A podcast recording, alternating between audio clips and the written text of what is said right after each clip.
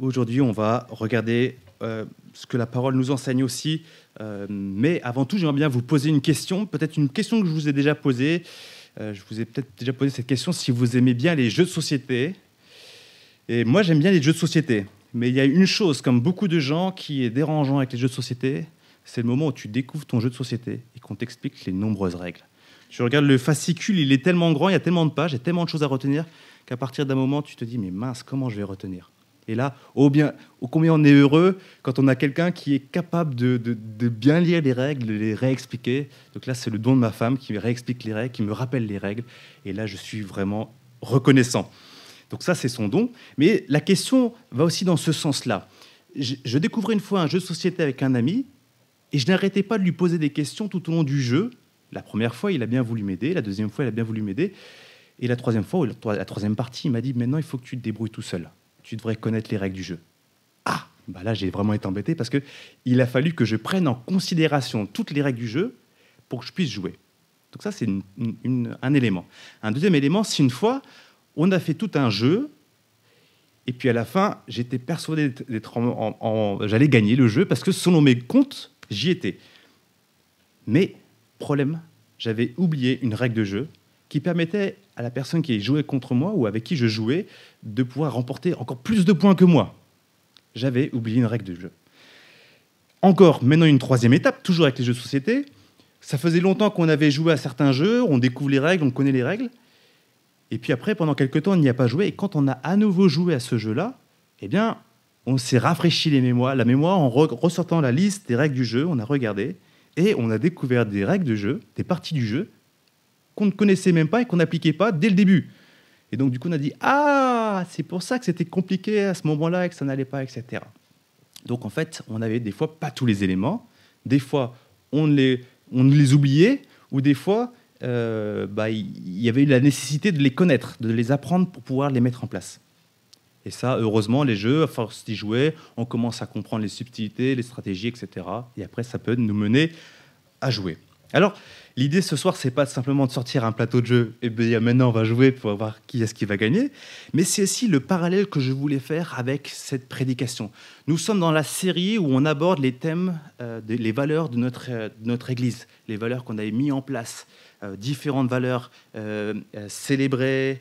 On avait Oh là là, c'est une bonne question maintenant. Je me célébrer. Ce soir, en tout cas, on va aborder grandir. Je vais prendre mon nom de désolé. Célébrer, découvrir, accueillir, briller, et ce soir grandir.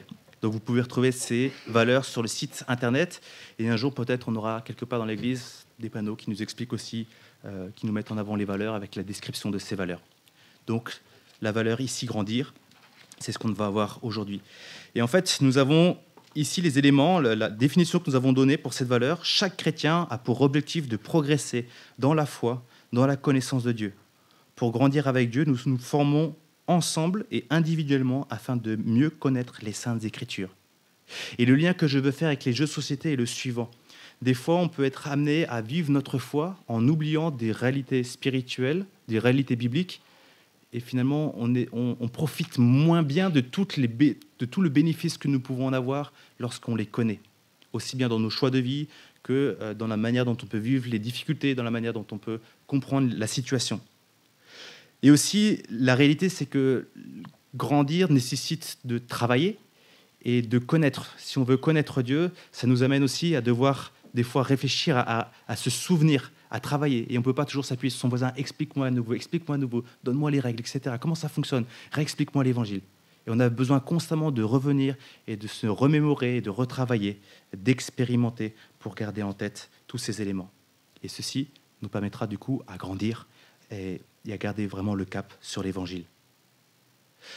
Alors du coup, avec cette valeur grandir, nous allons aborder un texte en Colossiens chapitre 1, avec les, du verset 3 jusqu'au verset 8, et on va voir que l'évangile porte des fruits et progresse. Et dans ce premier point, on va trouver, on va regarder l'évangile qui est fertile, l'évangile qui est abondant, l'évangile qui apporte tellement de choses. Alors je vous invite, voilà, qu'on prenne notre Bible en Colossiens euh, Colossiens chapitre 1. Donc on est dans le Nouveau Testament, des versets 3 jusqu'au verset 8. L'évangile qui est fertile.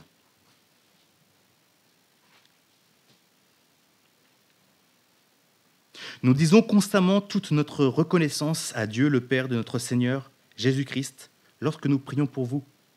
En effet, nous avons été informés de votre foi en Jésus-Christ et de l'amour que vous avez pour tous les saints à cause de l'espérance qui vous est réservée au ciel. Cette espérance, vous en avez déjà entendu parler par la parole de la vérité, l'Évangile.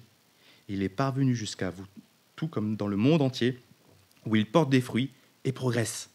C'est d'ailleurs aussi le cas parmi vous, depuis le jour où vous avez entendu et connu la grâce de Dieu dans la vérité, suivant l'enseignement que vous avez reçu d'Épaphras, notre bien-aimé compagnon de service. Il est pour vous un fidèle serviteur de Christ, et il nous a appris de quel amour l'Esprit vous anime. Quelle joie pour nous d'entendre des bonnes nouvelles. Comment vas-tu? Comment ça se passe? Quelle joie d'entendre ici des bonnes nouvelles. Paul ne les connaît pas personnellement, c'est dessinateur de cette, il est, enfin les Colossiens. Mais les nouvelles qu'il entend de la bouche d'Épaphras, le responsable de cette église, eh bien, le comble de joie. Les gens, les, les chrétiens de cette église ont entendu l'évangile et cet évangile porte des fruits dans leur vie. L'église de Colosse aime Jésus-Christ. Ils ont placé leur foi en lui. Ils s'aiment mutuellement, ainsi que les autres frères et sœurs des autres églises. Alors imaginez l'apôtre Paul, qui est un ambassadeur de Jésus-Christ, qui, qui, annonce cet évangile partout, discerne avec reconnaissance l'œuvre de Dieu. Il rend gloire à Dieu. Je remercie constamment Dieu. Nous disons constamment notre reconnaissance à Dieu. Je vais souvent dire Paul, mais là, quand on dit nous, c'est en fait Paul et Timothée, son collaborateur, euh, qui prime. Souvent, je parle de l'apôtre Paul. Et ici, il y a une première réalité. Il discerne l'œuvre de Dieu. Sans l'action de son esprit, il nous est impossible d'être convaincus de la nécessité de nous repentir et de croire en Jésus-Christ. Sans l'action du Saint-Esprit, l'Évangile ne peut avancer, porter du fruit et, et, progresser.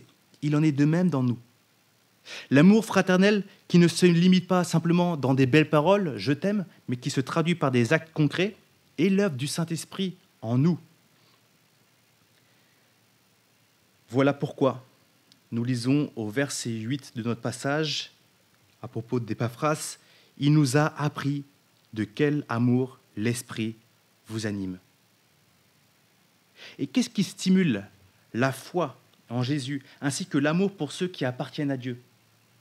Ici, on le voit au verset 5, à cause de l'espérance qui vous est réservée au ciel. À savoir, c'est l'anéantissement du mal lors de la venue de Jésus-Christ pour établir son jugement. Alors, sauvé en Jésus-Christ, réconcilié avec Dieu le Père, l'enfant de Dieu connaîtra la gloire, le renouvellement de son corps par la résurrection et pour la vie éternelle. En très peu de mots, on est face à l'immensité de l'espérance euh, que nous avons, dans, qui nous est réservée au ciel. Il ne s'agit pas d'une fable, mais de la réalité de l'Évangile. Il est important de ne pas confondre l'espérance et l'espoir. L'espoir, on attend quelque chose, mais on n'est pas sûr si ça va s'accomplir. L'espérance, à l'inverse, nous sommes sûrs que ça va s'accomplir. Et c'est là où ça change tout. Nous pouvons croire Dieu sur parole. Si Dieu s'engage, s'il dit quelque chose, il va le réaliser.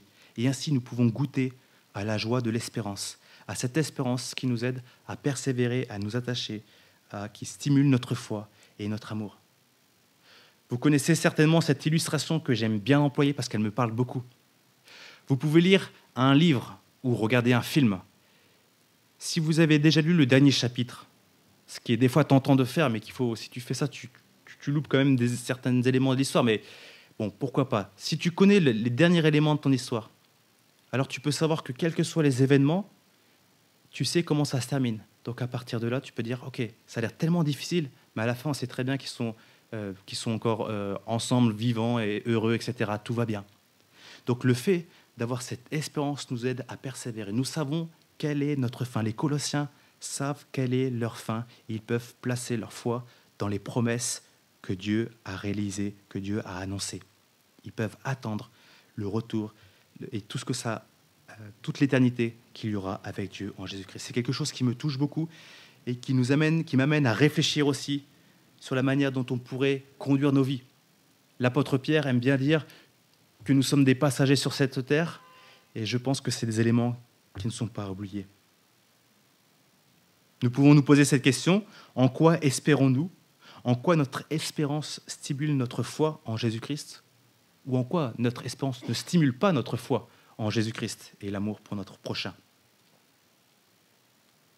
Et c'est là nous pouvons essayer de discerner dans nos vies qu'est-ce qui nous amène à conduire, quelles sont nos projections d'avenir, qu'est-ce que, ce vers quoi on tend, et voir si on est sur le bon chemin ou pas. Nous voyons l'évangile qui progresse et qui porte du fruit. Il s'étend dans le monde connu et il continue d'être diffusé. Mais pour entendre, il faut qu'il soit annoncé. Pour les Colossiens ici, nous voyons que c'est le ministère d'Épaphras qui annonce. Et pour vous, il s'agit de quelqu'un d'autre. Et pour votre voisin, pour votre collègue, vos collègues de boulot, vos amis à la fac, bah, c'est peut-être vous. Donc, une première interpellation. Mais nous avons vu précédemment que l'action du Saint-Esprit est nécessaire pour l'étape de conversion, pour être convaincu de la nécessité de venir à Christ, de saisir par la foi le don gratuit en Jésus-Christ. Mais la décision individuelle est tout également nécessaire, important. Nous lisons que les Colossiens ont entendu, alors ils ont entendu, quelque part, c'est dit, ils ont entendu, voilà, au verset, verset 6, ils ont, vous avez entendu et connu la grâce de Dieu. Ils ont entendu et connu. Et ce dernier mot, connaître, c'est un peu dans le sens de reconnaître, admettre. Ceux qui entendent l'Évangile ont la responsabilité de leur choix. Et les Colossiens ici ont choisi la bonne part, et simplement, pour nous, se pose la question, et nous? Nous savons plusieurs fois, la Bible dit, mais si tu entends et que tu oublies, tu es comme quelqu'un qui se regarde et qui oublie, donc mets en œuvre, ou faut que ça porte du fruit. Ne te laisse, ne laisse pas indifférent à ce que l'Esprit t'encourage à réfléchir, à travailler dans ta vie. Alors que Paul rédige cette lettre, il sait aussi que des faux enseignements sont à l'œuvre, sont donnés par des faux enseignants et il juge essentiel de rappeler l'œuvre de Christ. Et c'est ce qu'on voit un peu plus tard dans ce premier chapitre. Après avoir manifesté toute la grandeur de Jésus-Christ, il va nous rappeler ces versets 21 et 23 de ce premier chapitre. Vous qui étiez autrefois étrangers et ennemis de Dieu par vos pensées et par vos œuvres mauvaises, il vous a maintenant réconciliés par la mort de son Fils dans son corps de chair, pour vous faire paraître devant lui saint, sans défaut et sans reproche. Mais, mais il faut que vous restiez fondés et inébranlables dans la foi, sans vous détourner de l'espérance de l'évangile que vous avez entendu. Il juge important de rappeler des vérités euh, indispensables à propos de Jésus-Christ. Versets 21 et 23 du coup. Par là, Paul nous invite à considérer quatre éléments. Premièrement, l'œuvre de Jésus permet ce qui, passe, ce qui paraissait impensable, alors que nous étions ennemis de Dieu, éloignés de Dieu. Comment une réconciliation était possible? Pourtant, l'œuvre de Jésus permet la réconciliation avec Dieu. Deuxièmement, l'œuvre de Jésus a nécessité l'incarnation et le sacrifice. Dieu s'est fait homme et il est mort pour notre péché. Troisièmement, l'œuvre de Jésus amène à une transformation profonde. Il nous rend saints, sans défaut, ni reproche devant Dieu.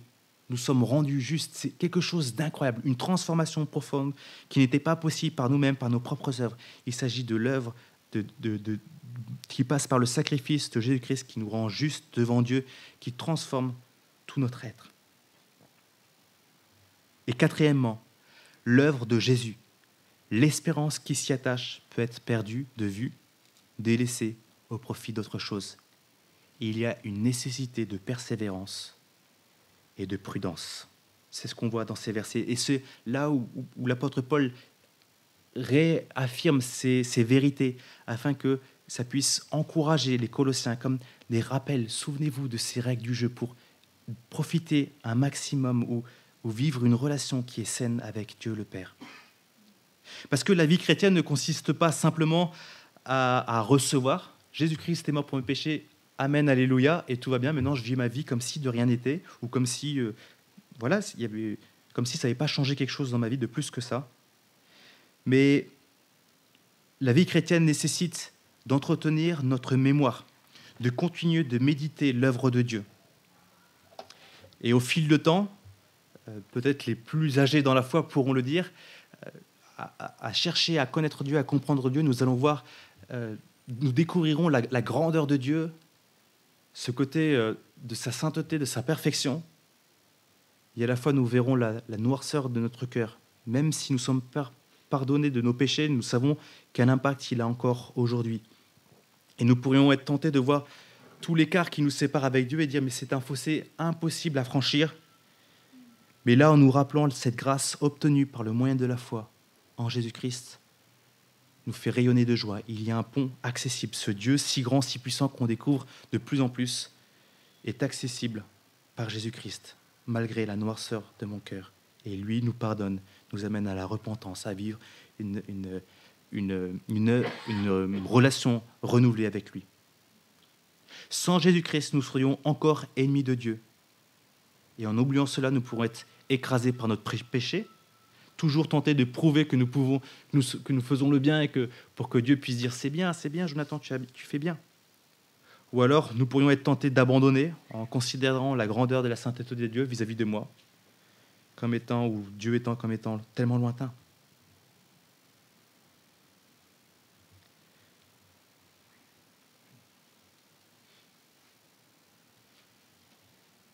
il est essentiel de nous rappeler les vérités de l'œuvre de Jésus-Christ, de nous rappeler de quelle manière nous nous sommes repentis et continuellement de revenir à la, auprès de Jésus-Christ pour reconnaître notre état et ainsi vivre dans la communion avec Dieu le Père par le moyen de la foi. Cela par grâce en Jésus-Christ, mort et ressuscité. Alors l'invitation, c'est à prendre du temps. Et je sais que prendre du temps, ça peut être compliqué. Prendre du temps pour noter qu'est-ce que l'Évangile, selon nous, et en quoi ça impacte notre vie? Prendre le temps de noter ça sur une fiche. Et peut-être nous pourrions être étonnés de voir bah, ce qu'on a noté. Ce serait même un exercice intéressant de faire ensemble entre nous, de dire bon, maintenant on note, et maintenant après euh, une heure de, travail, on, met ensemble, et puis on va essayer de voir si euh, euh, qu'est-ce que la Bible en dit et compléter. Ça peut être un exercice qui serait vraiment intéressant. Et ceci pour rassembler ce que nous savons de l'Évangile, quel impact il a sur nous, et pour ensuite, après, le confronter à ce que déclare la Bible. Et peut-être que nous verrons que nous avons complètement négligé un aspect de l'Évangile, ou peut-être que, que nous connaissons plein de choses, mais nous ne les voyons pas comment concrètement les, vivre, mais ceci pour renouveler en nous euh, la connaissance, la compréhension de l'Évangile. L'évangile. Est fertile, est œuvre, et, c'est le message en Jésus-Christ qui va travailler et euh, va s'étendre. Il va porter des fruits et progresser. Mon deuxième point, être disposé, disposé à fructifier. Nous avons vu que l'évangile impacte, qui progresse et qui porte du fruit dans le monde, mais il demande à en faire autant dans notre vie. On va lire les prochains versets versets 9 à 18 de 1 Colossiens. Colossiens chapitre 1. Voilà pourquoi nous aussi, depuis le jour où nous avons été informés, nous ne cessons de prier Dieu pour vous. Nous demandons que vous soyez remplis de la connaissance de sa volonté en toute sagesse, intelligence et intelligence spirituelle, pour marcher d'une manière digne du Seigneur et lui plaire entièrement. Vous aurez pour fruit toutes sortes, toutes sortes d'œuvres bonnes et vous progresserez dans la connaissance de Dieu. Vous serez fortifiés à tout point de vue par sa puissance glorieuse pour être toujours et avec joie persévérant et patient. Et vous exprimerez votre reconnaissance au Père qui vous a rendu capable de prendre part à l'héritage des saints dans la lumière. Il nous a délivrés de la puissance des ténèbres et nous a transportés dans le royaume de son Fils bien-aimé, en qui nous sommes pardonnés, nous sommes rachetés, pardonnés de nos péchés. Et je vais m'arrêter là, au verset 14. Donc nous avons ici une super prière. La prière que nous pourrions faire, que nous pourrons dire, dans laquelle nous pourrons nous, associer pour prier pour nos frères et sœurs, pour les membres de notre famille, pour, pour ceux qui, viennent de ce, qui sont en cheminement, euh, dans qui sont de jeunes convertis. On pourrait prendre le temps pour prier pour l'ensemble des personnes qui sont à Christ et qui fréquentent cette église, par exemple, ou d'autres. Il est intéressant de se rappeler que Paul et ses collaborateurs ne connaissaient pas les Colossiens, en tout cas pas personnellement, mais ils souhaitent encourager les Colossiens à connaître la volonté de Dieu et à se conduire d'une manière digne. On se souvient que les Colosses devaient faire face à des certains enseignements, et ces enseignements étaient donnés étaient dans, un principe de plénitude de vie euh, plus grande que celle avec Christ, qui devait passer par une connaissance mystique et spéculative. D'autres pourraient vous en parler pendant beaucoup plus longtemps, mais en tout cas, les gens voulaient détourner ou on voulait présenter des aspects qui détourneraient de Jésus-Christ, qui montreraient qu'il y a mieux que Jésus-Christ. Et Paul va prouver que rien n'est plus grand dans nos vies que l'œuvre de Jésus-Christ. Et voilà pourquoi il conclut sa prière avec ce rappel, versets 13 et 14.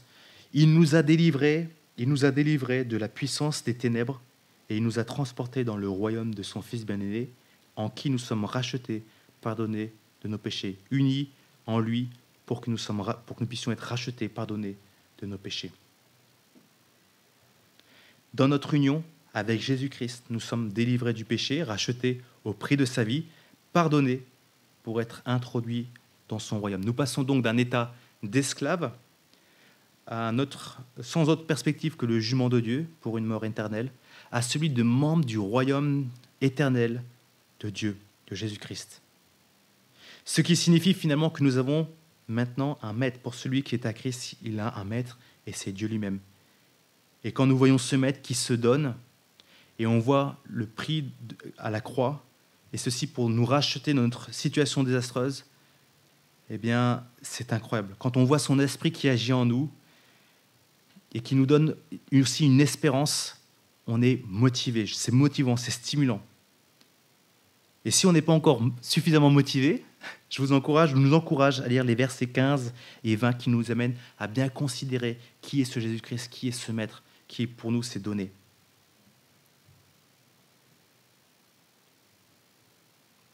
Colossiens 9, 10 dans cette prière. Voilà pourquoi nous aussi, depuis le jour où nous avons été informés, nous ne cessons de prier Dieu pour vous. Nous demandons que vous soyez remplis de la connaissance de sa volonté, en toute sagesse et intelligence spirituelle, pour marcher d'une manière digne du Seigneur et lui plaire entièrement.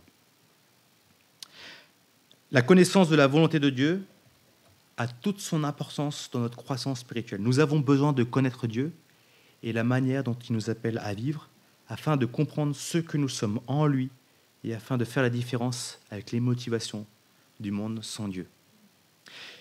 Les marins de la marine nationale, quand ils arrivent dans un, quand ils accostent dans un pays, ils reçoivent les informations culturelles concernant ce pays. Cela leur permet de mieux comprendre et de respecter les codes de ce pays pour ne pas faire euh, de, de, pour ne pas apporter de défaillance diplomatique, en tout cas. Celui qui intègre un groupe ou, une belle famille, par exemple, eh bien, on va lui transmettre quelques, quelques éléments importants à connaître, à savoir, pour bien vivre cette intégration dans cette belle famille. Donc l'objectif ici, c'est normalement, dans ces deux illustrations, de permettre de comprendre et de vivre sans accroc les relations. Et de pouvoir bénéficier, de vivre euh, tout, tout, ce qui nous est euh, permis euh, au sein de ces, ces, visites de pays ou au sein de notre belle famille ou d'un groupe, etc. Mais la connaissance de la volonté de Dieu, ce n'est pas simplement un axe de bonne conduite à avoir, mais il s'agit de recevoir ce qui est nécessaire afin de, vivre pleinement notre relation avec Dieu qui nous est acquis à la croix. Paul ne souhaite pas que les Colossiens passent à côté de la bénédiction de connaître Dieu, d'être fortifié, persévérant et patient. Et nous pouvons passer à côté.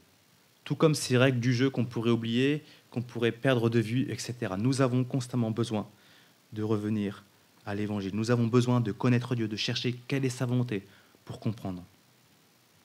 Et faisant partie du royaume, nous devenons du coup des sujets de Jésus. Il est notre bon maître, il nous appelle à le suivre et à le servir. Et la volonté de Dieu ne se conforme pas à notre propre épanouissement personnel. Je vais suivre Jésus, je vais faire tout ce qu'il faut parce que comme ça j'aurai une vie qui sera bénie, etc. Ce n'est pas là ce que, ou pas la bénédiction que Dieu souhaite forcément nous accorder, puisqu'on peut se souvenir ce, cet appel de Jésus qui dit à ses disciples, si quelqu'un veut être mon disciple, en Marc 8, 34, qu'il renonce à lui-même, qu'il se charge de sa croix et qu'il me suive. Mais nous voyons un Dieu qui est plein d'amour, nous équipe par son esprit, travaille nos cœurs pour grandir avec lui. Et c'est un processus qu'on appelle la sanctification. Nous, nous, on vient à Christ, on reçoit sa grâce en Jésus-Christ, le salut, et ensuite nous sommes dans un processus où nous apprenons à connaître Dieu, et Dieu transforme. Il y a tout un chantier qui s'opère en nous. La prière de Paul, du coup, est à la fois une demande et un encouragement. Certaines traductions marquent un côté plus impératif, marcher d'une manière digne du Seigneur, porter du fruit, devenez puissant par sa force glorieuse, rendez grâce à Dieu. Et à nouveau, on retrouve ce principe de collaboration, à la fois l'œuvre du Seigneur, on prie Dieu que Dieu suscite en nous ce désir de marcher avec lui, et à la fois, nous avons tout le travail de notre volonté propre. Nous sommes appelés. Est-ce que tu veux grandir? Est-ce que nous voulons grandir? Oui. Comment nous pouvons grandir dans notre relation avec Dieu? Comment nous pouvons grandir spirituellement? Et il y a là tout l'appel qui nous est donné. Et on le sait, tout cela ne définit pas euh, notre, notre salut, ça ne nous sauve pas, hein, bien sûr, mais nous sommes sauvés en Jésus-Christ. Mais c'est la conséquence directe. Paul désire que nous saisissons par la foi les vérités bibliques. Comment? En étant à l'écoute de ce que Dieu nous dit. Nous avons la Bible et qui nous enseigne. Et celle-ci nous rend conscients du choc entre ma propre justice et celle de Dieu. Elle nous rend conscients aussi du monde sans Dieu dans lequel nous habitons et qui nous influence aussi à faire la part, à, discerner. Il nous donne l'Église et qui a toute son importance, car quand on est confronté aux frères et sœurs, eh bien, nous pouvons grandir. Dans l'amour, on peut partager les uns avec les autres, s'encourager, peut-être même euh, s'interpeller pour dire tu as dit, mais j'aimerais comprendre, ou regarde ce que dit la parole.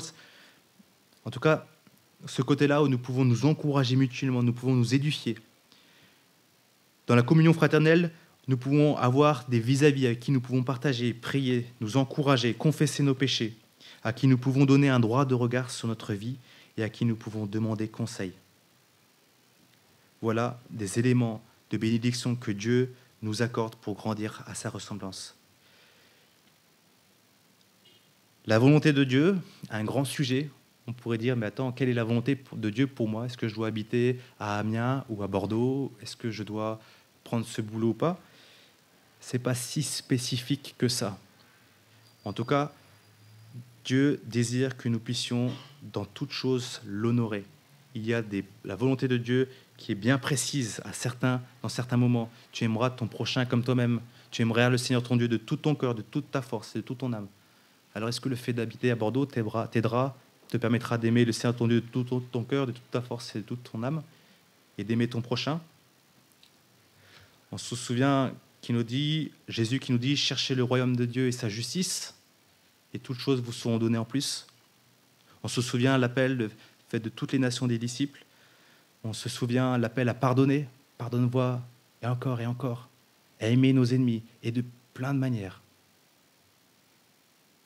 De renoncer à notre propre euh, je pourrais dire, réussite ou nos propres intérêts pour suivre Christ. Et plein d'autres choses également. Alors est-ce que nos choix de vie de tous les jours sont-ils conduits par notre propre volonté ou bien sont-ils soumis à Dieu? Et comme d'habitude, je dis nous, puisque je m'enseigne moi-même, on pourrait dire ça comme ça.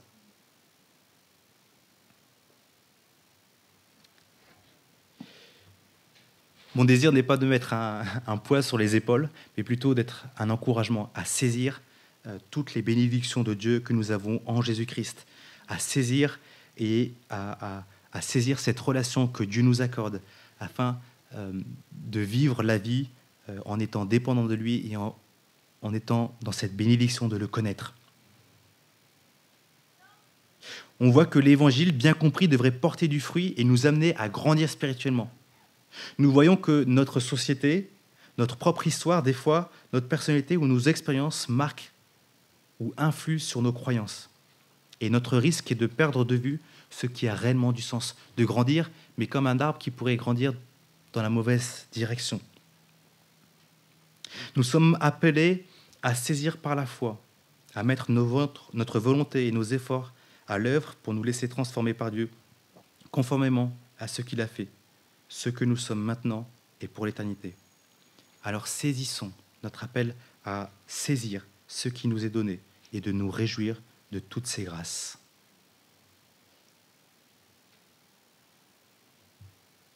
Et je vais simplement reprendre, pour terminer, cette prière.